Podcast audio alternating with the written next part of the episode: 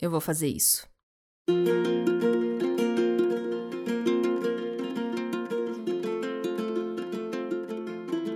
Nascer, viver, morrer. Eu ouvi essa música do Tim Bernardes pela primeira vez meses atrás e nunca imaginei que com ela eu abriria o meu primeiro podcast solo. Por onde eu começo? Eu preciso contar por que eu decidi abrir esse espaço, que é um novo braço da minha newsletter no Substack, a Entre um Chocolatinho e Outro. Nela, eu costumo escrever crônicas que nascem do dia a dia, comento que ando lendo, assistindo, ouvindo, e costuma ser um espaço onde eu divido dores e reflexões que eu ando pensando, sempre trocando experiências com quem passa por lá. Já o nome, entre um chocolatinho e outro, é o que eu faço da minha vida, entre uma mordida de Kinder Bueno e a corridinha na geladeira no fim do dia para pegar o último quadradinho que eu guardei. A minha vida, ela acontece entre esses chocolatinhos.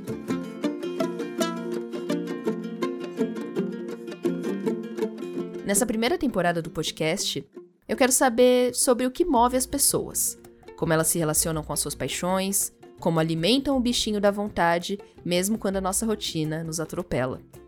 Eu quero saber de caminhos que trilhamos além do trabalho, mesmo sabendo que hoje em dia é muito difícil dividir uma coisa da outra. E eu tô aqui para contar e ouvir histórias de pessoas que eu sou amiga, outras que eu gostaria de ser, e quem sabe essa amizade nasça no fim de cada gravação. Nos próximos episódios, a gente vai falar de escrever, desenhar, correr, comer, ver. E quem sabe a gente saia mais inspirado daqui para olhar para a vida lá fora com um olhar um pouco mais animado. Que nascer, viver e morrer tenha mais coisas entre cada uma dessas fases. Que de alguma forma a gente possa falar sobre o que acontece entre uma coisa e outra. Ah, é, eu não me apresentei.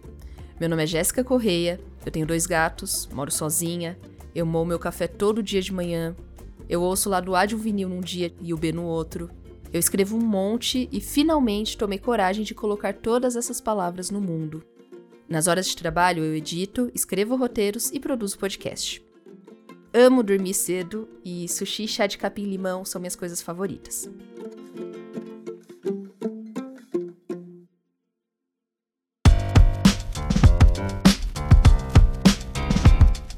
Quando eu comecei a escrever esse episódio, eu já sabia com quem eu gostaria de falar. O Lucas Litt, que é escritor, pesquisador e psicanalista, e me deu a honra de abrir esse podcast. Para começar, eu pensei que seria legal a gente ter uma ideia do que se passa dentro da nossa cabeça pelo olhar da psicanálise, já que eu, como vocês vão ouvir, sou uma analisanda há quase 5 anos e quanto mais eu faço, menos certezas eu tenho. Para mim fez sentido começar com esse assunto porque vamos passear por diversos tópicos que insistem em entrar em contato com o tema trabalho. Por que a gente sente tanta dificuldade de dividir uma coisa da outra? Quem somos além do trabalho? Na conversa, eu fiz mil perguntas e fui desfazendo certezas que eu achava que eu tinha. Eu refiz a rota e eu ainda estou caminhando. A primeira pergunta que eu fiz para o Lucas foi sobre como ele se apresenta além do trabalho. E aí a gente segue o papo. Vamos lá? Olha só. Aí você me pegou, hein? A gente é tão identificado com o trabalho, ainda mais assim, quando pensa na figura pública, e para um analista também é sempre mais difícil se expor pessoalmente, assim, a gente fica com um pé atrás, às vezes, no que, que, pode ou não pode dizer, mostrar. Mas eu sou o Lucas Litt, eu sou gaúcho, eu tenho 41 anos, morei em São Paulo durante muitos anos e no último ano tenho me descoberto assim, mochileiro digital. Eu não tenho mais casa, então eu ando viajando e procurando se existe algum lugar onde eu quero realmente estabelecer algumas raízes de novo. Gosto muito de viajar, tenho gostado muito de conhecer pessoas e mundos um pouco diferentes da minha bolha, assim, então tem sido bom esse momento de explorar as minhas curiosidades e também de assuntos que eu gosto de pesquisar, né? Eu sou psicanalista, sou pesquisador, então Gosto muito sempre de entrar em alguns universos novos e descobrir o que está acontecendo na cultura, na cabeça das pessoas, no nosso mundo louco aí. E agora escritor também, né? Também me aventurando na escrita, que é uma coisa que eu sempre amei, mas de fato é o primeiro livro que eu estou publicando. Bem feliz com isso. se chama Entre Sessões. Já vou fazer aqui o meu publi. Por favor. O link, o cupom de desconto. Mas estou bem feliz. É um trabalho que vem muito de muita pesquisa, os nossos podcasts, a clínica, vem de muitos lugares, assim, tô me sentindo realizado com o resultado. E até mesmo é um braço do Float, do Substack que vocês escrevem, você e o André. Exato. É, o André é meu grande parceiro, assim, intelectual. A gente uhum. tem muitas trocas. Temos o nosso podcast Vibes e Análise, que você conhece muito bem, nos ajuda muito bem, conhece os bastidores. E que é legal, né? Esses espaços de elaboração, de escuta, de conhecer outras pessoas, de fazer alguns assuntos se movimentarem, assim. Sim. E até falando disso, do próprio Vibes em Análise, como que você chegou na psicanálise? É, eu sempre fui me interessando pela mente humana, mais puxando pelo comportamento. Eu comecei a minha vida profissional mais na parte do comportamento de consumo, né, com pesquisa de mercado. Aí eu fui estudar psicologia, comecei a ficar muito interessado mais por essa escuta terapêutica mesmo. E a psicanálise foi aparecendo ali como essa coisa meio enigmática, difícil, interessante e que com a minha análise também eu fui sentindo que tinha alguma coisa ali que eu queria investigar mais sobre a própria metodologia, sobre a própria teoria da psicanálise. E aí a gente vai entrando nesse processo de formação, onde em algum momento você consegue se reconhecer e ser reconhecido como analista. E aí você vai entendendo também que a formação está acontecendo, mas que ela não vai terminar, o que gera também uma segunda fase de angústia, assim, é quase uma crise da meia-idade. São muitas crises, né? As crises Sim. não acabam. Sim. Mas é muito legal. E aí você vai ampliando os estudos e as formas de, de conexão, né? Os grupos, com quem você se identifica mais ou menos, que tipo de literatura, de formato, de fórum, institutos, escolas.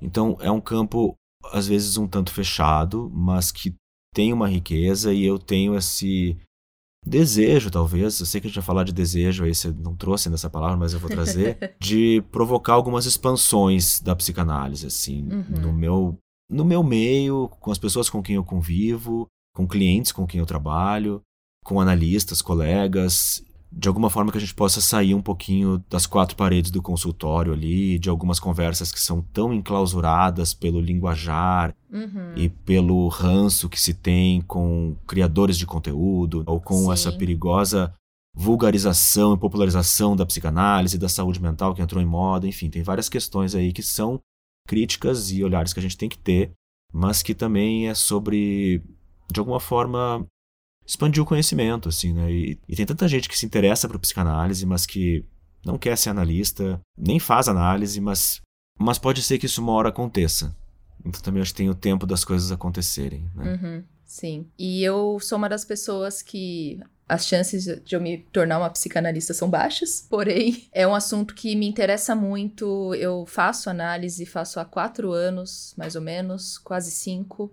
Fiz um processo intenso, é difícil, são muitas perguntas que a gente nem imagina que tem, e, e é muito difícil entrar em contato com essas dúvidas e com as vontades e com os desejos, que é exatamente o que eu quero falar hoje. Que eu até brinquei com a minha própria analista que eu falei: olha, eu acho que eu preciso cavucar esse sentimento de desejo nos outros para conseguir cavucar o meu. Sentir que preciso olhar para o outro também. E talvez seja um processo aí que eu me una com muitas pessoas. Jazz, você sabe que você está citando Lacan, né? Porque Lacan diz que o nosso desejo é sempre o desejo do outro. Olha só!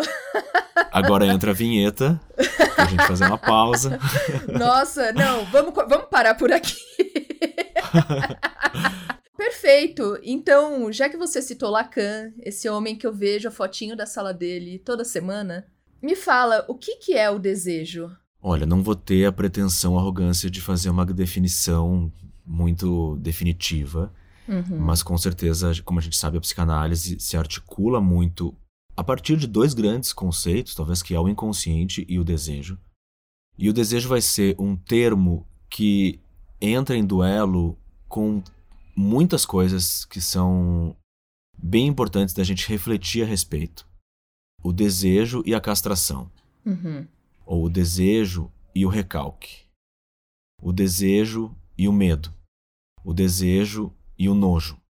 Tem muita coisa que se opõe e que constrói o desejo e que sustenta no desejo algo que é, por isso mesmo, intangível, um tanto indecifrável e bastante inconsciente.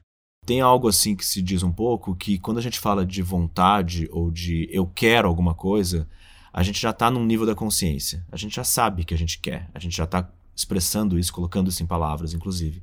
No desejo, tem uma parte ali que fica realmente aquém da linguagem. Uhum. E que é algo que arde na gente, assim, né? O Eduardo Gianetti tem uma frase que ele fala assim: o que nunca fomos e, no entanto, arde em nós. Isso que arde em nós é o que está perto do desejo, porque está mais perto do sujeito, do inconsciente, do que do eu, que é o ego consciente, que é eu sei quem eu sou, eu sei o que eu quero. Não, peraí, será que você sabe mesmo? Você sabe tudo? Você não sabe, tem uma parte que você não sabe. Até porque a gente muda. Então você tem que estar tá ali entrando um pouco mais em contato com você mesmo para descobrir o que está mudando. Uhum. Sem falar nas coisas que a gente tem muita dificuldade de reconhecer que a gente é ou que a gente deseja. E a psicanálise vai, de alguma forma, se contrapor a muitos dos pensamentos que existiam lá no final do século XIX, numa pegada mais iluminista que colocava tanto a razão acima de tudo. E aqui a gente inverte um pouco a lógica e diz que nós somos seres do saber, o saber é muito importante, mas nós somos seres do desejo. Esse desejo nos constitui. E aí existe, né, como eu falei no início, a história da castração. Então tem o desejo que é proibido, ele é barrado, ele vai ser inconsciente porque ele foi recalcado ou porque ele foi reprimido à força. E a partir daí a gente vai se posicionando frente ao nosso desejo. E a análise vai ser essa tentativa de conhecer um pouco mais a nossa posição subjetiva frente ao nosso desejo, que se emaranha muito, muito bem com o desejo do outro, não tem como separar uma coisa da outra. E a gente vai tentando, de alguma forma, se reposicionar, talvez, com relação a esse desejo. Agora você me falou que a vontade é quando já está no consciente da pessoa. Quando a gente fala, tenho vontade de algo. A gente consegue saber qual que é o nosso desejo? Aquele desejo primordial? A psicanálise diria que não, talvez, assim, de forma mais provocativa, diria que não, para manter um certo nível de angústia mesmo uhum. e manter essa insatisfação existencial, que é o que nos coloca em movimento. Talvez tenha alguma coisa do desejo que para a psicanálise realmente se sustenta indecifrável e que é interessante que se mantenha assim porque está ali alimentando a nossa pulsão de vida, que é o que vai fazer a gente se movimentar em direção a alguma coisa, em direção à vida com sede, fome, ambição, agressividade, tentando encontrar esses objetos de desejo ou ainda objetos causa do desejo, uhum. pensando um pouco no que o Lacan fala do objeto A, que seria assim, não é tanto um objeto, porque quando a gente pensa de um jeito bem básico assim, você busca um objeto que seja parecido com talvez a sua mãe em algum aspecto para fazer essa substituição. Talvez sim, mas tem algo mais profundo que está além desses objetos e que o Kojève é um filósofo que tem uma frase muito boa que ele fala assim: o desejo humano não deseja objetos, ele deseja desejo. Então tem um caráter aí que é autofágico, que está ali, não vai se resolver. Não tem objeto que vai resolver isso, que vai sanar isso completamente. O que é muito a nossa lógica de consumo, assim, né? a gente vai consumindo, consumindo e criando cada vez mais até que uhum. vai gastando a vida inteira consumindo e destruindo o planeta com isso. Então, essa satisfação plena, essa satisfação completa, vai acontecer só na morte. Porque você perde o sentido da vida. Ou você encontra o sentido da vida e, enfim. Faz realmente muito sentido de continuar tendo esse desejo de uma forma um pouco mais inacessível para você continuar tendo a pulsão de vida. Porque eu acho que a gente chega num limite para acessar essa informação. Sim, mas ao mesmo tempo todo mundo quer ser feliz. Né? Você quer sentir realizações e você busca elas, e a gente tem muitas abordagens e vertentes na psicologia, na autoajuda, no coaching, tudo isso que vai nos ajudando a conquistar mais essas coisas. Uhum. Isso tudo é muito interessante. A psicanálise pode, se tudo der certo, nos ajudar a criar alguma estrutura, algum formato para esse desejo, que a gente possa ir tendo algum tipo de agenda com ele algum tipo de manuseio ou pelo menos alguma posição diante dele. Não sei o quanto a gente consegue mudar o nosso desejo por força de vontade, por autoconvencimento, por hipnose. mas a gente pode mudar a nossa posição frente a ele. E você falou muito do consumo agora há pouco e como que a gente está deturpando um pouco as vontades e essa vontade de não ter a castração na nossa vida, de evitar a frustração. Não digo apenas a nossa geração e apenas o momento atual, mas com a tecnologia, com as redes sociais, eu acredito que isso tenha tido um impulso muito grande. Sim, com essas promessas de gozo mais imediato, mais descartável e que fazem algumas suplências, talvez, para o desejo.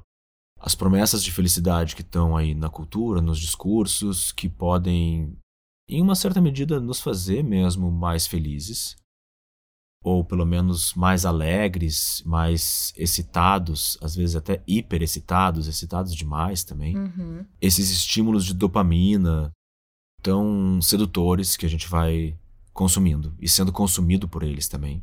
Mas assim, ainda vai haver tristeza, ainda vai haver luto e morte e doença e frustração, coisas horrorosas que acontecem. E aí como é que a gente vai lidando com isso, né, para também não viver nesse mundo de conto de fadas. Uhum. Que se a gente quiser, a gente quase consegue ficar alienado nisso. Sim. E começam as bad vibes. Porque é isso, a gente vai continuar lidando com as coisas difíceis do dia a dia. Só que eu sinto que às vezes o consumo exacerbado das redes sociais, ou até mesmo uma vontade de comprar demais, de consumir demais, essa vontade de se preencher o tempo todo, talvez não deixe espaço para a gente ter vazios importantes. Perfeito. Então, qual que é a importância também de ter um vazio aí no mesmo caminho do desejo? A gente deseja, mas também é importante lacunas. Lacunas, buracos, faltas. A gente adora esse linguajar aí que dá um aquele desconfortozinho assim, o silêncio, né? Então são esse espectro talvez da existência humana que está tão distante hoje na nossa cultura e que sim nos gera angústia, mas para um analista, para uma dupla de analista e analisando que estão operando muito bem, a angústia é ótima. É para a gente trabalhar em cima dela com ela que a gente trabalha. Uhum. Então, quando a angústia vem, a gente está num ambiente ali que. Não, mas peraí, vamos falar dessa angústia. O que, que, que é isso? O que, que tem aí? É quando o trabalho começa a ficar interessante, né? Sim. E aí, já que a gente tem uma separação aí que eu adorei, que já destruiu meu castelinho de desejos e vontades, e já que vontade é mais palpável, no sistema capitalista que a gente tem hoje, você acha que a gente ainda sabe diferenciar as vontades que a gente tem e as vontades impostas por esse meio? Impossível. Impossível e mesmo nesse nível mais abstrato que a gente está falando aqui de inconsciente, porque também o desejo vai se misturar com o desejo do outro. Né? Uhum. Tem ali uhum. uma dinâmica que vai se compondo que você não desenvolve isso sozinho, isolado ou vai se livrar, se libertar de todos os comandos que existem, né? Os imperativos, a sua educação, a bagagem que vem da sua família, o que está certo, o que está errado, o que, que o seu super-eu vai dizer sobre tudo isso, uhum. o quanto você merece ou não merece.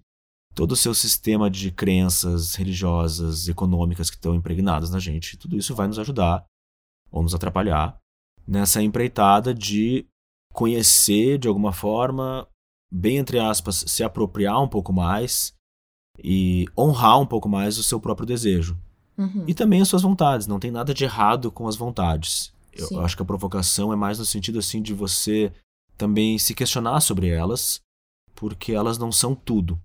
Uhum. Tem coisas que a gente deseja que a gente não tá tão ciente disso. E por Sim. isso a gente age às vezes de formas tortuosas. Não, você está fazendo isso, mas o que, que você queria com isso?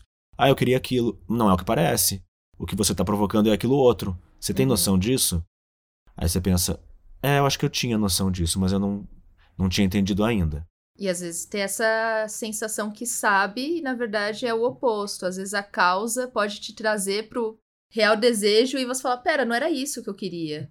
Sim, porque tem essa indestrutibilidade do desejo, que é você não vai conseguir destruir ele, ele vai continuar de alguma forma agindo como, ali como um, quase como um imã, assim, puxando algumas coisas e, e, e renovando também. Tem um poeta que é o Paul Valéry que ele fala assim: o que há de melhor numa coisa nova é aquilo que satisfaz um desejo antigo. E é muito interessante essa imagem, né, de algo que está ali tão primordial e essencial e que vai puxando algumas coisas que preenche um pouco, satisfaz, mas aí passa. talvez renove alguma coisa, mas tem uma parte que, por isso que a gente diz que é inconsciente, que ela é tão representativa de quem a gente é numa. Não sei se a gente não. Na psicanálise não se costuma falar muito de essência, mas aqui a gente poderia pensar na essência. Uhum. Né, nessa ideia da essência do sujeito, assim, aquilo que está lá no fundo de todas as camadas que você vai tirando. Uhum. Eu colocaria lá, sem dúvida, o desejo. E ele muda durante a vida? Então, eu acho que tem essa órbita, né? Eu acho que as coisas podem ir orbitando ao redor. Uhum. Seja profissões, empregos que você tem, experiências, viagens. Tinha esse sonho de viajar para esse lugar, aí você já foi. Aí o que, que você faz agora? Né? Ou você uhum. tá apaixonado por alguém, mas aí passa, não tá mais. Apaixonou por outra pessoa que não tem nada a ver. Mas por quê? Então tem uma, tem uma certa volatilidade, mas também a indestrutibilidade. Uhum. Tá, e aí, uma pergunta que a gente hum. já tem meio, meio um pouco da resposta nesse papo, que é Desejo, sonho e vontade. Elas são a mesma coisa?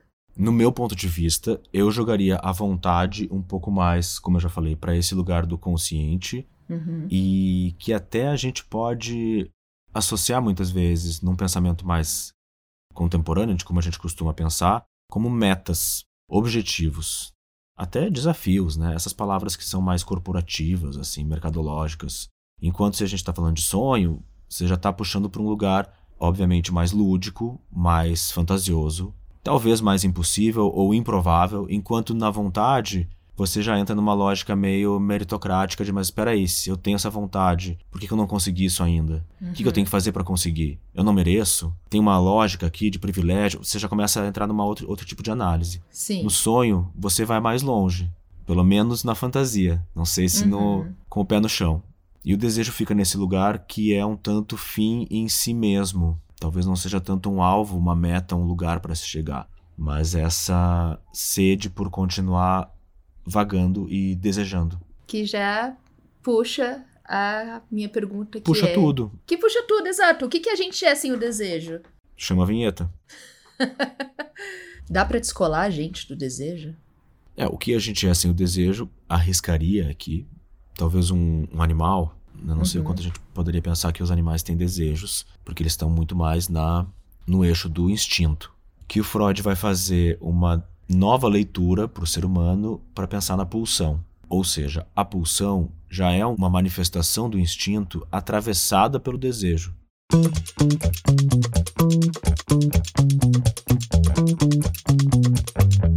A meritocracia pode ser um grande problema aí entre sonho e vontade, né? Como que a gente separa um sonho, a vontade, ir atrás desse sonho ou ir atrás dessa vontade, mas não cair no papo ou meritocrático ou de não deu certo, porque depende de muitas outras circunstâncias. É, as circunstâncias é interessante isso e é sobre isso que a gente também discute muito, né? Que são essas contingências do meio ambiente, das pessoas, do destino, da sorte, do azar, de Deus, coisas que estão fora do nosso controle.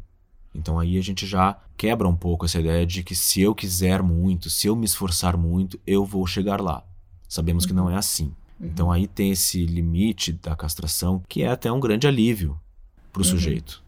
Porque não está tudo na conta dele. Está na conta também da sociedade, da estrutura, dos sistemas, das doutrinas, do acaso. Como que a gente não fica frustrado se não rolar por causa das circunstâncias? Mas a frustração vai ter que fazer parte, né? Tá aí esse amadurecimento.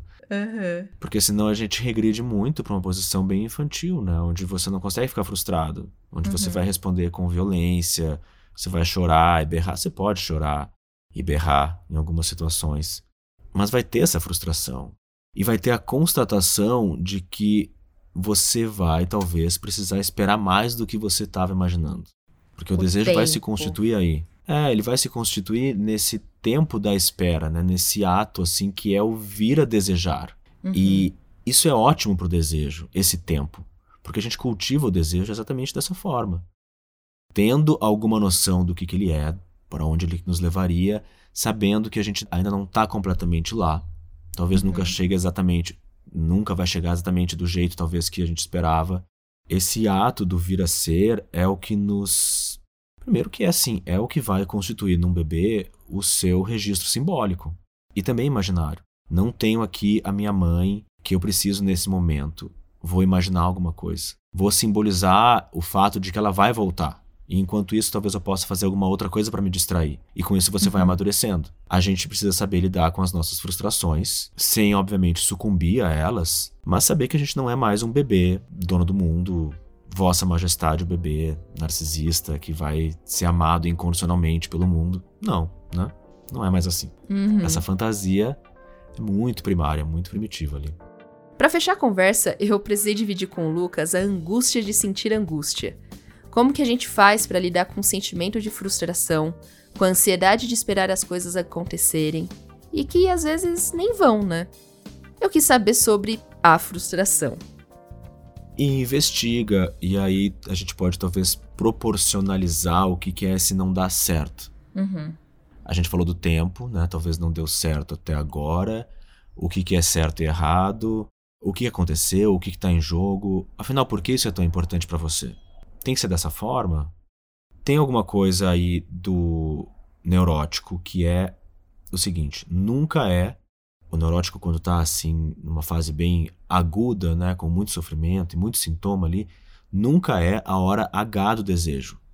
Ou uhum. ainda não é a hora, e aí a gente pode ver isso muito entre obsessivos que querem um controle absoluto das coisas, ou uma estrutura também mais fóbica, que evita o encontro, então ainda não é a hora. Eu falei ali no início, a gente nem falou muito sobre isso, mas entre medo e desejo. Uhum. Né? Você pode ter um desejo, ou que você diz que seja uma vontade, enfim, mas que você também tem medo que isso aconteça. O medo do sucesso.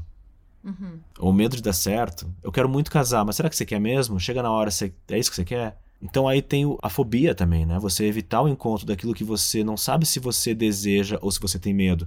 Porque possivelmente as duas coisas existem juntas. Existe um medo de realizar os nossos desejos, porque e aí, o que vem depois? O que eu vou fazer com isso também? Quase um depois do felizes para sempre, né? Pois é, aí vem até essa ideia de, de morte mesmo, né? Ou também essa insatisfação do neurótico com relação ao seu desejo, no sentido de que já passou da hora. O meu tempo já passou. Ou perdi essa oportunidade. Que muitas vezes sim, né? Eu acho que cada momento vai ser um momento, cada história vai ser, cada episódio é único na sua vida, mas esse sujeito que talvez esteja numa posição mais melancólica ou de maior ressentimento, ele vai olhar para trás e vai dizer: eu não consegui e eu perdi essa chance e eu não tenho mais o que fazer. E aí também a gente precisa resgatar esse sujeito, reavivar esse desejo, reencontrar outras formas que é, olha, sim, a frustração existe, você acha que você é o único? Como que você vai lidar com isso? Como que você vai lidar com a sua frustração? Como que você vai lidar com o que fizeram com você? E se responsabilizar de alguma forma pelos caminhos da sua própria vida. E aí a gente volta para Lacan, de nos responsabilizarmos pelo que a gente faz com o que aconteceu, né? Isso. Muito obrigada, Lucas. De verdade, eu tô muito feliz e eu acho que é um, um ótimo começo. Que legal. Obrigado pelo convite, Jess. Te desejo muito. O que, que eu te desejo? Eu ia falar um clichêzão do sucesso, né? Mas uhum. não sei nem se é sucesso. Eu te desejo que você descubra um pouco mais o que você está desejando com esse projeto aí. E que te traga muitas descobertas e desafios e que seja prazeroso, divertido, um trabalho, mas que também não é trabalho pelo trabalho, pelo dinheiro. Dá para sentir que vem de um outro lugar. Então foi um prazer participar aqui com você hoje. E olha, eu acho que a gente começou bem, né? Eu fiquei muito feliz quando o Lucas aceitou o convite. Eu sou muito fã do trabalho dele desde antes de começar a editar o Vibes em Análise, que é o podcast dele com André Alves. Esse foi o primeiro episódio de Entre um Chocolatinho e Outro. Se quiser me contar o que achou, eu vou adorar saber. Me conta no Twitter ou no Instagram, nos dois eu sou arroba Correia, e também te convido a passar esse episódio para frente, para cada vez mais pessoas terem acesso a tudo que vamos construir aqui. Esse podcast sairá a cada 15 dias e eu não vejo a hora de trazer o próximo episódio para você. Até lá! Tchau!